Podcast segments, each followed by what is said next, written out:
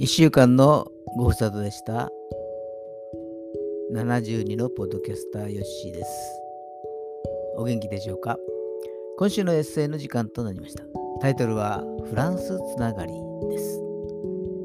このエッセイは2010年3月の作品ですから今から13年前の作品となります。まあ、その頃は娘が大学1年生、息子が4年生。今では娘はフランス語ではなく英語が少し話せるようです。外資系の会社を狙っているようですけれども、どうなるのでしょう。もう転職は何回目でしょうかね。昔と違って転職も向上心の表れの家でしょうか。私の経験則も常識も全然役に立たない世の中変わってしまいました。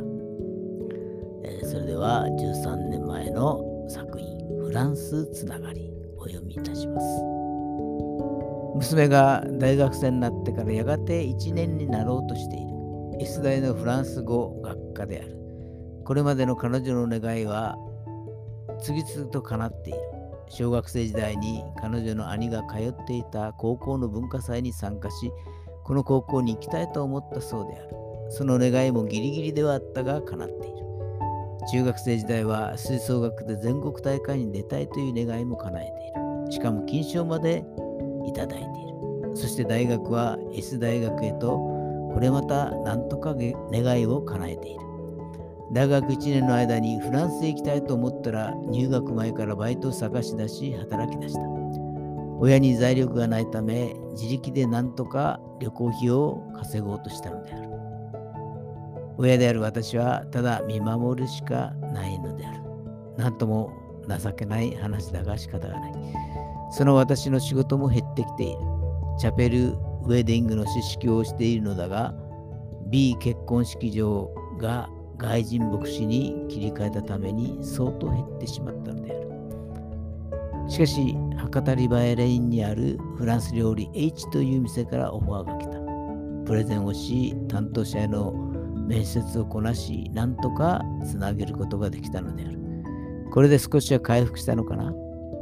娘はフランスへの準備をすべて終え、友達と語学の旅を満喫して帰ってきた。娘は夢をつなぐフランス旅行。私は仕事をつないだフランス料理店。こうやって白氷の人生はこれからもつながっていくことだろう。通信。